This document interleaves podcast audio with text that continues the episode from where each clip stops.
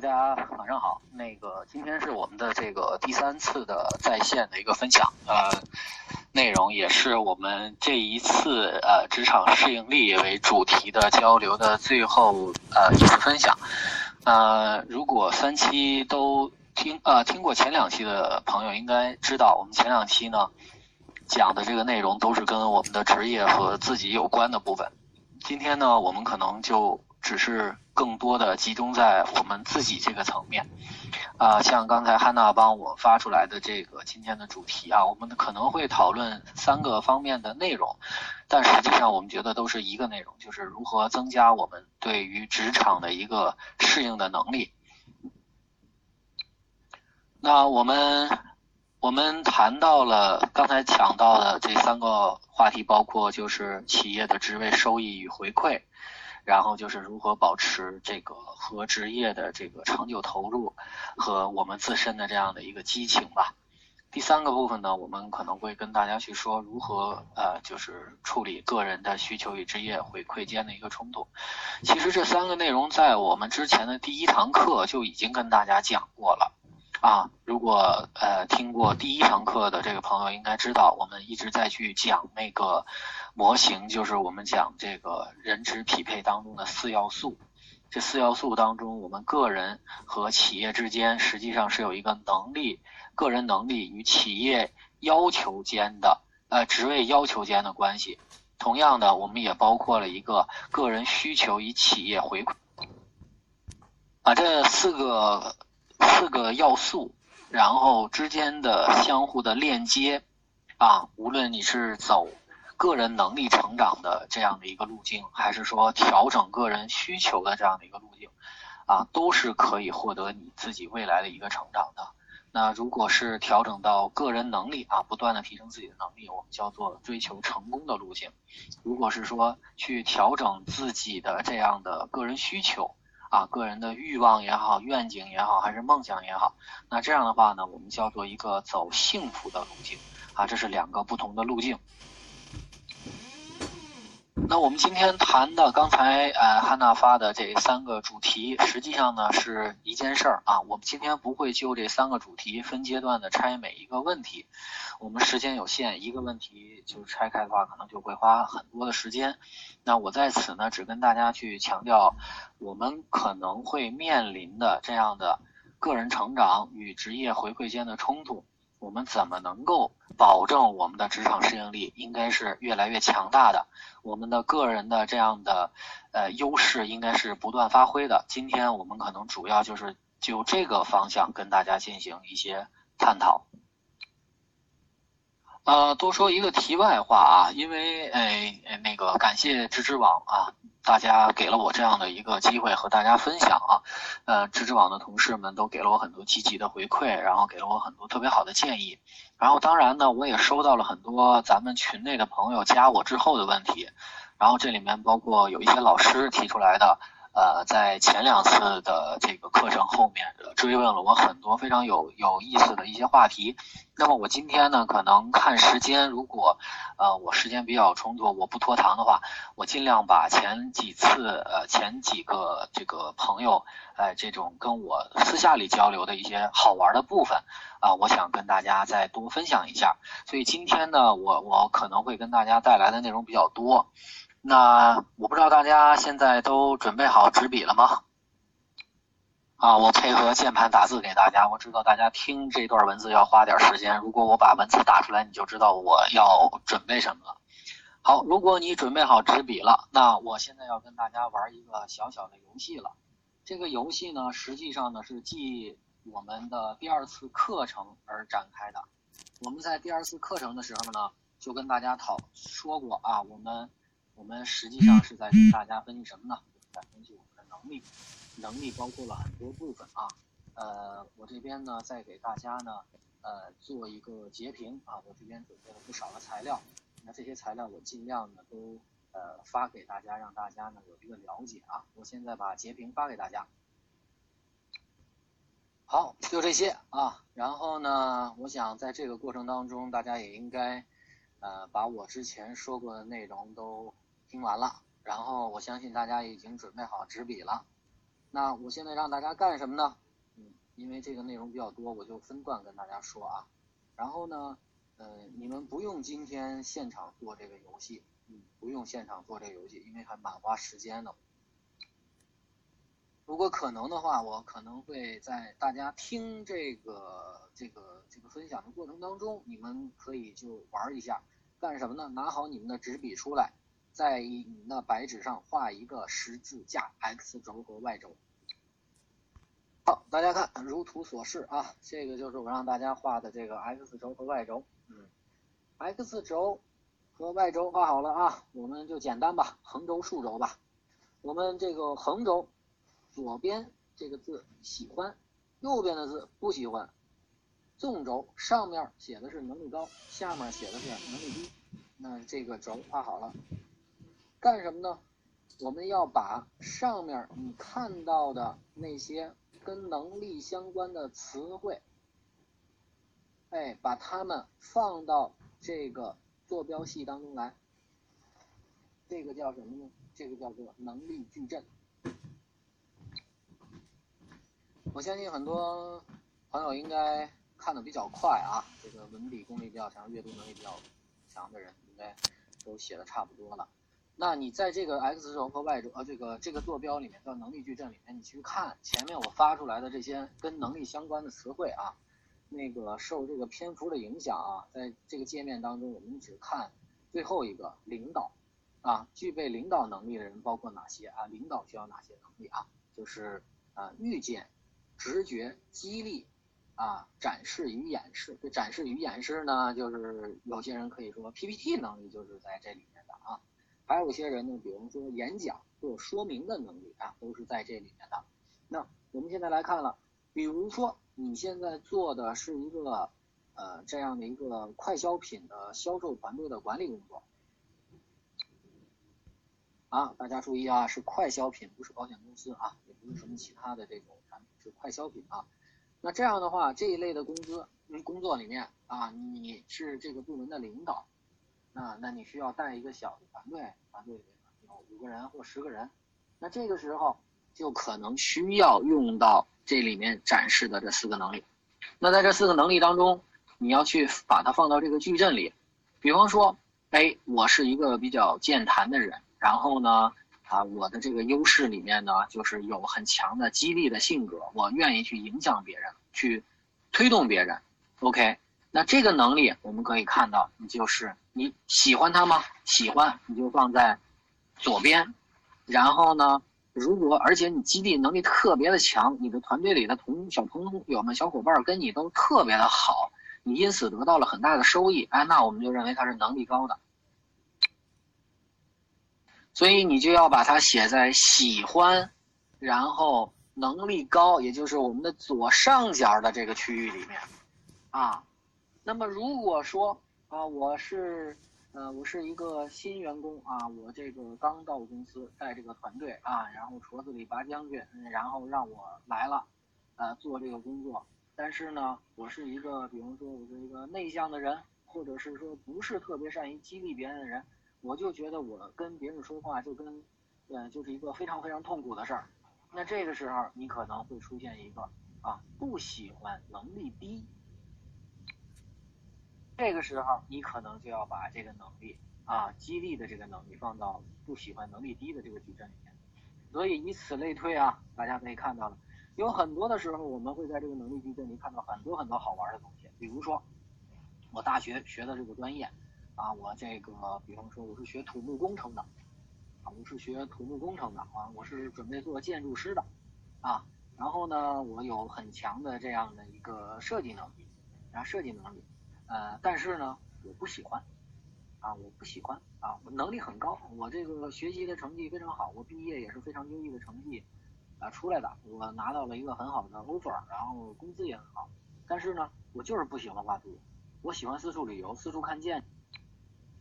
不喜欢坐在电脑前面用 CAD 不断的画来画去，啊，那这个时候我们可能会说，啊，你学的这个 C 这个土木工程的这个专业，啊，你有很好的设计能力，但是他是在能力高不喜欢的这个矩阵里的，啊，那有这样的情况，基本上能力高但不喜欢的能力都是后天被逼着学的，啊，大家一定要了解这个部分。为什么我要谈这个部分？是，嗯，我先跟大家，嗯，就是往后带一下啊，省得大家听不懂我到底在讲什么。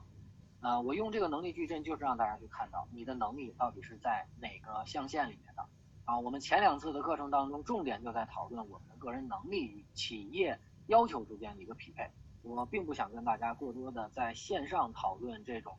呃，需求类的东西，需求、理想、梦想，我觉得那个都太扯了，那个。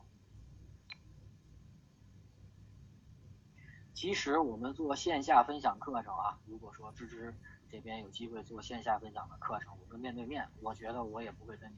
过多的去讨论关于梦想那些东西，我认为那都是扯淡。因为我个人非常呃，这个我的十八年的销售的经验告诉给我，所有的事情是靠脚踏实地去做的，所以在此我是非常不推崇这种用梦想来去激励自己的这样的一种做法。啊，我更喜欢的是你的所有的梦想和目标应该有具体的策略啊，所以在此呢，我要跟大家去讨论这个模型，因为它和我们的今天的主题息息相关，就是如何保持你的长久投入和激情。你的长久投入和激情一定来自于你每一次的工作、每一天的工作、每一个具体的业务，它都是给你有快乐的反馈、有成就感的反馈的。梦想是只是梦想，没有任何的反馈，就是痴人说梦、白日做梦、黄粱一梦。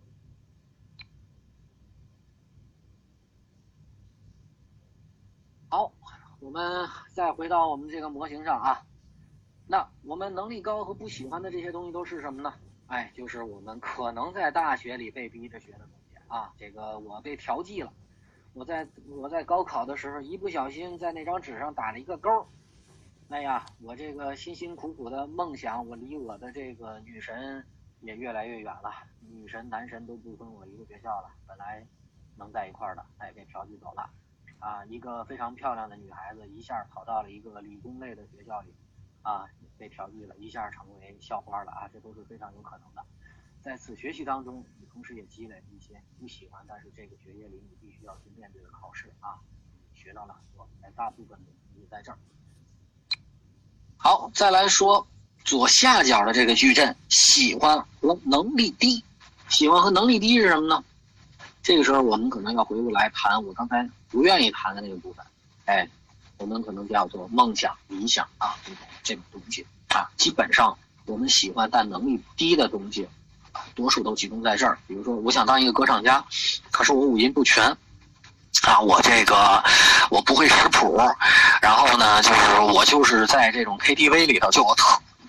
当麦霸拿着这麦克疯狂的喊，然后反正句句都不在调上，也不在节奏上，可是我就喜欢，这个我们就可以把它称为是喜欢但能力低的。那往往我们在很多情况之下遇到的都是我我喜欢，但是因为能力低，哎，我们 hold 不住。比方说，哇，我这个个人来举举个例子啊，我喜欢林志玲，我知道她四十岁了，她单身啊，还没结婚。哎，我很喜欢他，但是我根本没有娶她的能力，所以这个喜欢也仅仅是喜欢啊，看看他的照片，自己歪歪一下就好了。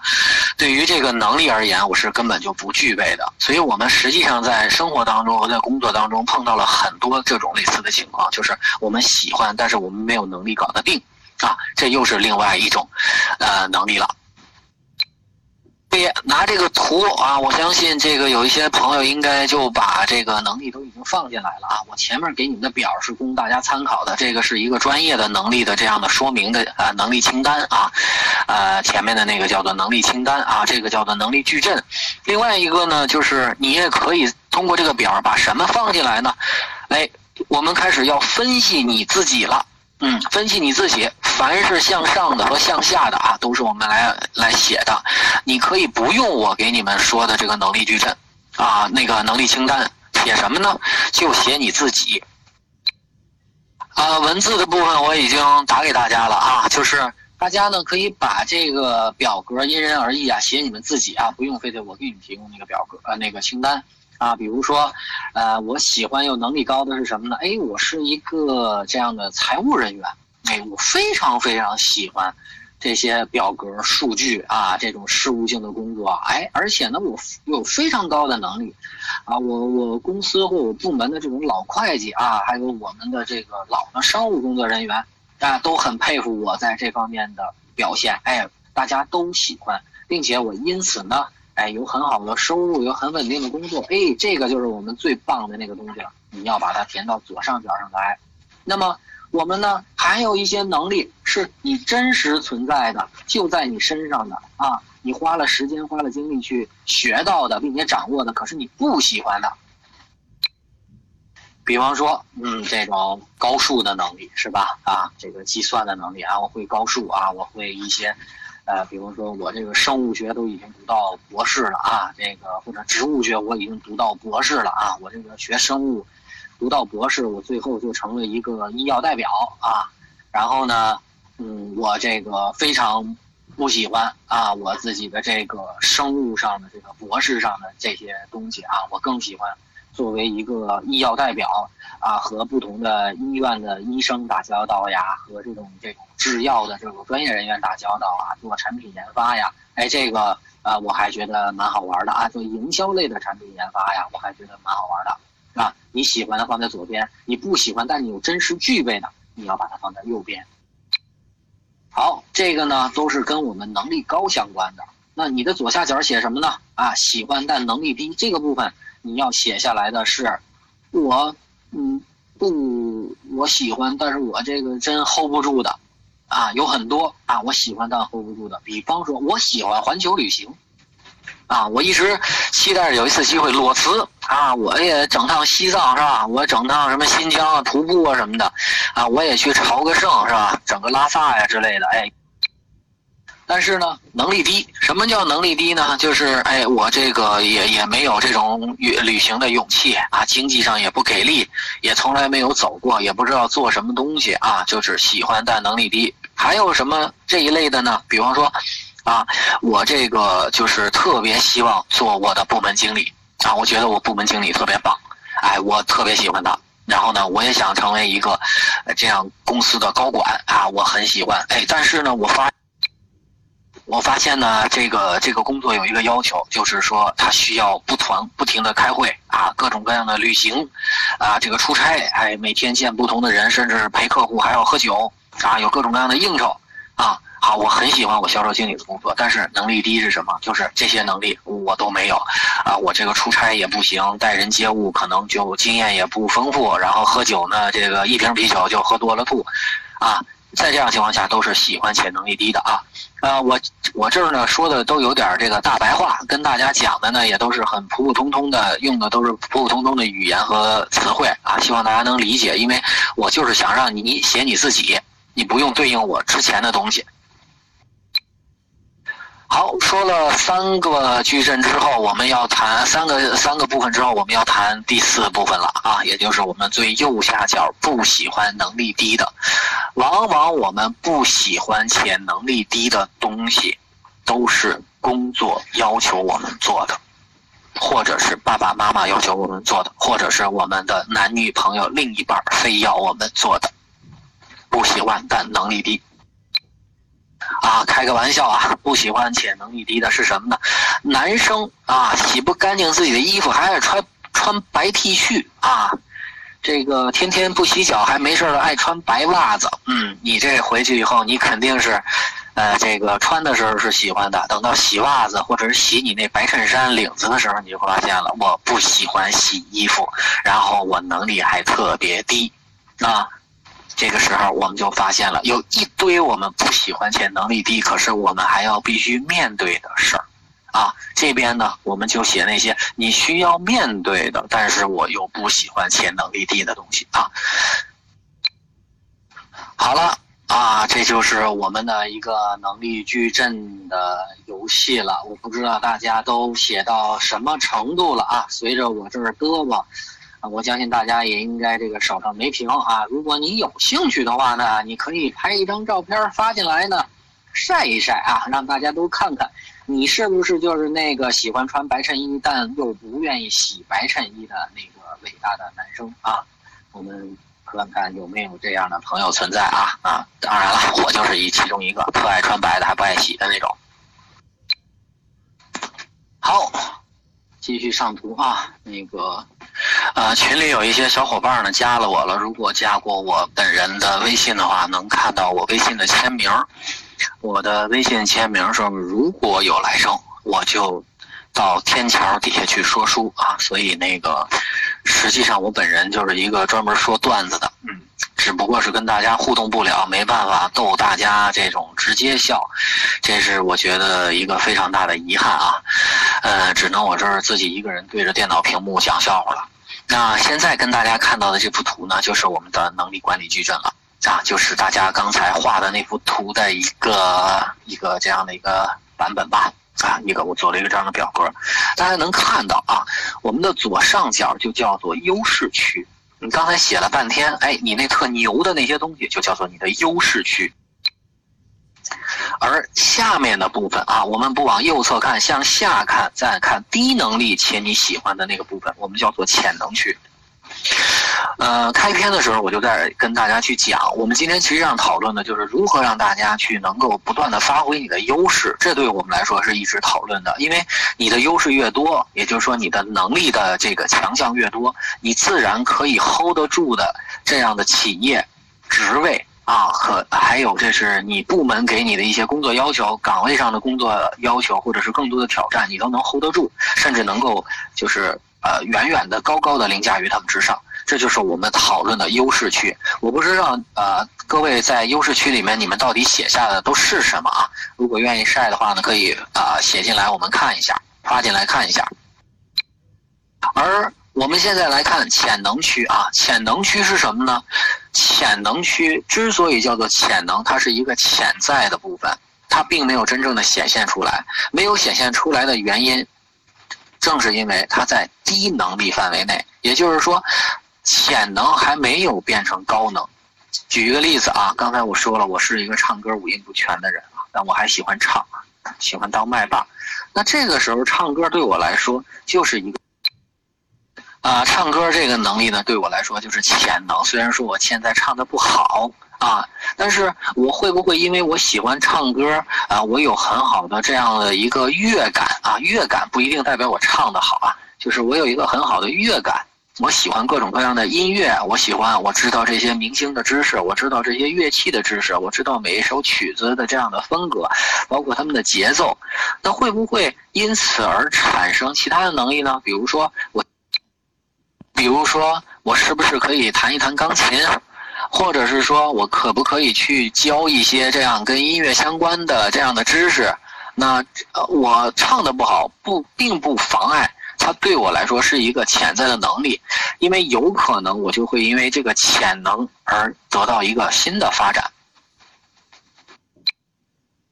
而我们再从优势这个呃这个部分看高能力优势这个部分，向右侧看，右侧这个部分是什么？是我们高能且不喜欢的。刚才我们可能用了一个这样的案例啊，姐说的有点不太客气的一个案例，就是我是被调剂的，哎呀，我非常苦啊，没办法。可是哎，我我我我还又选了这个这个专业了，我只能在这上学，没地儿可去，我又不愿去读高四高五啊，那怎么办？这个时候我们会说。这对你而言是一个退路的能力，其实这也是一个非常重要的选项。那往往有一些这个在呃这个上了大学的人，会因为调剂啊，或者是专业不对啊，或者是因为高考没考好啊等等，会有一些这样受一些情绪的影响，去了一些啊去了一些啊这样二三流的这样的这样的大学啊啊，或者是专业呢非常的不喜欢。但我们必须得说。这就是我们已经发生在我们身上的一个继承的事实了，啊，那我们请善待这些能力，不要否认这些对你而言已经花了大量时间的这样的学习，呃，已经获得的这样的知识啊，或者是一些技能啊，不要放弃他们，因为它对于你而言有可能就是你的退路区。其实呢，我们能够看到的大呃呃大部分啊。来找我咨询的一些客户啊，基本上他们都是处于在退路区，啊，和，呃，和这种创业的这些个人士不太一样啊。我来解释一下退路区是什么。呃，这个退路区呢，就往往是因为我不喜欢生物啊，我我，但是我就是学了生物，然后我还没办法，我就学了四年了，我也不知道去哪儿找工作，出门也是只能去做个医药代表，卖个药啊什么的，这种很很低级别的工作，我也进不了这种诺华制药啊这种大型的公企业，那我可能就继续读研吧，哎，读完研一下，哎，发现了还是找不着工作，那我再读个博吧。啊，你读了博，你进了这样的大公司，然后在这个退路区里面呢，我们会发现，哎呀，实际上因为在头上的时候你就不喜欢这事儿，但是你现在在所在的这个公司，你做的所有的这个工作，就就就原封不动的就一直都不喜欢，一直都提不起兴趣来，所以我们会发现，其实有很多人都是在退路区这个能力范围内的，正是因为他是高能力的，啊，那么我们怎么看从退路到优势区进行转移呢？啊，退路区不是说我是啊优势发挥不了才到退路的，而是说，而是一定要看如何从退路区进步到优势区，就是你一定要知道你不喜欢那个部分到底是什么，啊，你找到你不喜欢那个部分，然后你一定要看他之所以给了你这样高能力之后，有哪些部分是你高能力在你的优势区里面，就是说在你期待的那个领域里面去发挥的。举一个例子啊，我非常不喜欢这个生物这个专业，然后呢，我竟然已经读到博士了。我现在做科研，做办公室，啊，我又天天的对着实验室里的各种各种细菌啊之类的啊。那个，我举这个例子是因为我我前些日子就接了一个这个咨询，就是一个正在读博的这样的一个男生啊，他这个就是学生物的啊。我们俩在聊的时候，我就跟他讲了这个案例。那我用这个案例呢，因为他已经入职了啊。来去再贴一下我们的主题，因为我们今天的主题就是要去谈如何保持长久的投入和激情，这些就是我想跟大家谈的技术方面的内容啊。那么我给他的建议是，你在退路区里面一定要看你现在他现在的位置是在退路区里面的，但是你要知道你的这个退路是你的基础，你不要你不要用我的这个矩阵里的这个词而把你自己限制住啊。首先你要知道这是你的起点。对于别人而言，它是一个退路啊，是因为哎呀，我想做自己的事做不了，没办法，我退回到右边来吧，我还是该干嘛干嘛吧。而对于一个期待着更好职业路径发展的人啊，期待着这种长久的职业上的一个回馈啊，一个正面积极的回馈的人，那他在追求这个部分的时候，一定是把退路当成是基础，也就是说，退路是你的起跑线，你是通过在这个区域里开始向。优势区域进行转移和移动的，当这个移动当中的时候，你一定要找到在你的优势区域里面对应的那个企业的职，对应的那个企业职位的能力是什么啊？你这个时候就要玩专业了，就要看到我之前给大家发的刚一开始的那个能力图了啊！大家一定要看那些图，在那些图里面，比方说其中有一个能力啊，我因为在电脑上比较容易看啊，有一个能力叫做临场发挥。啊，我这个临场发挥的这个优势是非常强的啊。那我可以干什么呢？嗯，临场发挥呢是沟通当中的一项能力啊。我这个能力是非常强的。那我可以干什么呢？就是在我的科研的过程当中，比如说和我的领导的进行沟通啊，还有和一些这样的厂商、合作方、合作商、供应商的这样的会议或交流当中，就有可能发挥你的这个能力，你的这个能力和你的专业。进行新的组合，就有可能让你打破现在的瓶颈作为基础，有可能你就转换部门了，或者是你转换你的业务职能了，一切皆有可能。所以我们在说的，呃，个人需求与职业回馈之间进行的这种平衡啊，是我们所要强调的一个个人发展的一个非常重要的部分，他们之间，呃，成功与幸福之间。越平衡，我们的路径应该是越宽的，你的个人的成就感也越高，幸福度也越高，肯定是这样的。啊，只有成功啊，但不幸福的人有很多，是吧？只有钱没有家庭，妻离子散的这种有很多啊。啊，光为了幸福是吧？这个小女孩啊，沉浸在爱情的甜蜜当中啊，跟了一个混蛋啊，搞了对象，最后的时候，哎，这个也没有自己未来啊，生活的很窘迫。可是她爱这个男人啊，也可能会出现这种幸福的悲剧的发生。那我们肯定两种悲剧都不希望接触，跟我。我们永远都无关是最好的。我们想要的是，我们有成功的职业的发展，有成就，企业能给我们一些丰厚的回报，而这些回报啊，呃，企业之间给我们的这个回馈啊，我们呢是可以能够，呃，这个满足我们的各种的生活上的一些需求的。我觉得这个还是非常非常重要的啊。好，现在呢，我给大家呢又上了一张新的图片啊，这个图片呢就是，呃，一个新的思考了，结合着刚才我们谈的能力的部分。那我们这个时候一定要去分析，在我们的职业的发展当中啊啊，职位的收益与回馈啊，它到底是怎么实现？在各个阶段里面，它与我之间的个人的这个需求之间的一个关系。那我们在这幅图当中，大家要看一下这个左边的第一个矩阵，我们叫做生存期啊，生存期。如果可能的话，大家有纸笔的，你们把它最好画下来，用纸笔看，因为这样的话就避免你总在刷屏了。因为我们这个高科技也有不科技的时候，所以比较麻烦。好，呃，我大概还要十分钟的时间吧。现在八点四十啊，我争取不给大家拖堂，十分钟的时间把这个这个部分的分享跟大家说完。我们再用十分钟的时间跟回答一些大家的问题，还有我刚才想跟大家说的一些。之前的同学给我提了一些好玩的段子啊，我跟大家分享一下。那我们十分钟来说这个模型，左边的第一个叫做啊生存期，中间的地方叫发展期，啊最后的一个部分，第三个部分叫做自我实现期。在这生存线呢，这个时候就是你的工资收入啊，这个不呃就是你正说错了啊，是你的整个的这个呃。每个月的花花费啊，如果你是用月来为单位的话，就是你每个月的生存基本的生活费用啊，可能包括你的房租啊、水电啊、交通啊、社交啊、学习呀，包括一些必要的采购啊等等啊，这个是你的呃生存线啊。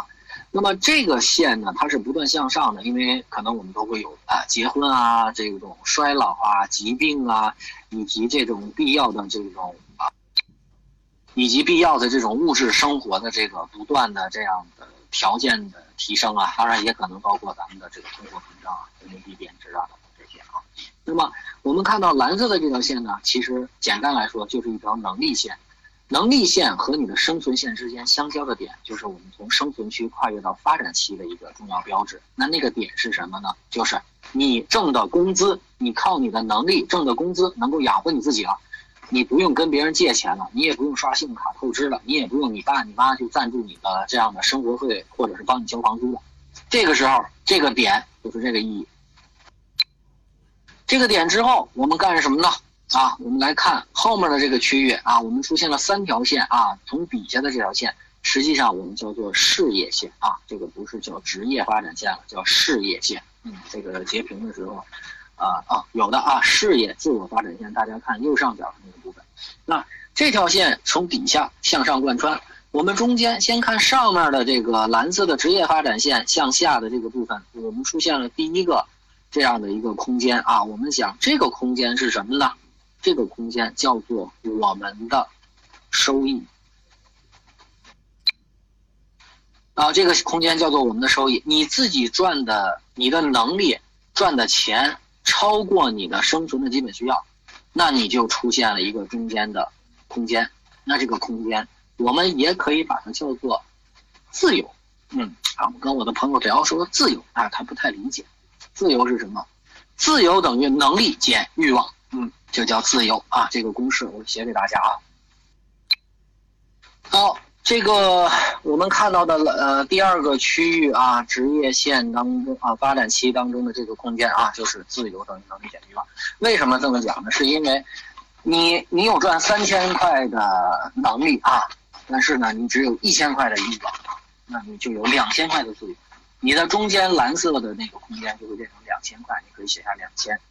如果你一个月的工资是一万二啊，这个我们知道一般外企的工资稍微高点儿，一万二一万块钱左右吧，到手一万左右，实际上是开一万二啊，因为要扣税，一万二。但是我每个月都想买个 LV、Prada，嗯，我这个必须得出去装一把，没事儿呢，这个呃得吃个好吃的，这个采购点乱七八糟的事儿啊东西呀。没事换个手机呀，这个六 S 也上市了，我得整一个呀。那你这个花费肯定欲望就比较大，有可能。有可能就是负线。这种负线是什么情况？这个负线叫做生存期。所以我们会看到有些人工资很高，但是他是月光族。月光族是一种典型的生存期思维，就是他永远就是在不断的提高自己的能力，去覆盖自己的这样的需求，啊，生存线的这个我们叫叫需求线啊，覆盖自己的需求。但是，呃，还有一句老俗话啊，经常听家里人讲，叫做，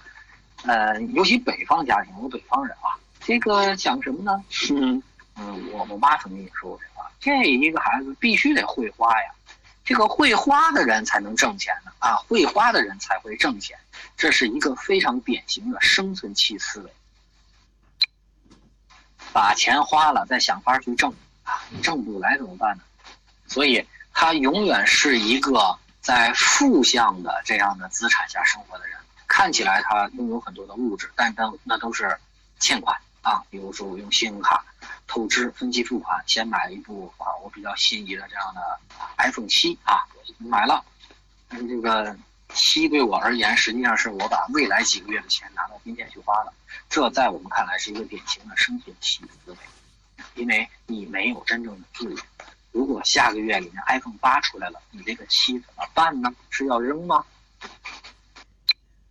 所以，在这个时候，大家一定要知道的，尤其在我们职业发展过程当中，大家一定要看到你到底在哪个期。如果说你还在生存期，我想跟大家说的是，请注意，请你把你所有的精力都用到提高到你自己的能力上来。另外一个，请注意，你能不能降低你的需求，减少一些不必要的开支，让你自己真正的有存款。好，我们再来说一下事业线。我们会看到事业线和我们的生存线相交的时候，我们就出现了从发展期到自我实现期的一个跨一个一个一个节点一个飞跃。那这个时候，为什么这两条线交织了以后出现了一个自我实现期呢？在此，我想跟大家说的是，发展期到呃这样的一个自我实现期当中，职业发展呃职业发展线的能力已经很高了。职业发展线当中的间的这个自由啊，能够满足我们的其他的欲望、其他的需求了。也就是说，为什么事业线是在你的整个的职业收益之下的？也就是说，它是一个负增长，你需要为此投入的啊。我比如，比如说啊，我身边有一个朋友啊，玩乐队的，但是呢，他是他是个公务员啊，他这个。就一直想玩乐队，大学的时候也自己组乐队啊，被中国好声音给刺激的，然后说我也要玩乐队，我要把我捡起来的梦想啊，他拿起他久违的这个吉他，啊，一上手，哎，这个旋律还是弹的特别的顺畅，一点都没有生疏，他特别高兴。然后呢，他呢又想到了是说，我现在这个上班呢工作也比较简单啊，这个我我工资也比较高，那我就额业余的。啊，他又投资，然后给自己置办了一些这样的装备，然后参与了一些这样的，呃呃琴的一些学。随后呢，他呢就后来就跑到后海啊，北京的后海弹琴了啊，给人家就玩乐队唱歌去了啊，这很好啊。那随着他的这样的一个收入的不断增加，嗯，他的这样晚上每天去后海弹唱的这样的收入啊，然后呢，已经远远的能够超过他自己的。个人的需求了，无非是公务员的身份，他不愿意辞职而已。如果可能的话，他辞职当一个职业呃职业的这样的。举一个这么极端的案例呢，就是想让大家去知道啊，什么叫做呃事业的这样发展线。事业线当中，你靠你的第二职业啊，或者是你期待的那种你感兴趣的，也就是说我感兴趣但是低能的那个部分的能力。有一天和我的这样的生活成本相覆盖的时候，那我不就等于可以发展自己的事业了吗？好，我呢再给大家截一幅图进来，大家就知道啊这个事业线有多么的好玩了啊！稍等，截图给大家。所以这个时候大家一定要看到的，你现在所拥有的工作啊，呃，创造的这个价值。嗯，有两个方向的发展。第一个是你不断的提高你的个人的工作能力，让拉高你的这样的职业收益。哎，你通过更好的一个职业能力的提升，嗯，接更多的 case，然后完成更大的项目，拿更高的奖金。哎，这个是一个方向来的。第二个方向呢，就是降低你的生存线，不要说你的同事去买了一个奢侈品，你也去买。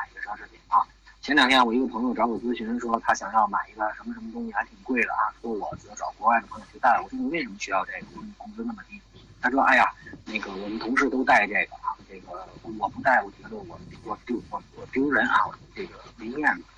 所以我会发现，往往这种这种虚假的这种这种虚荣心，有的时候害人不浅。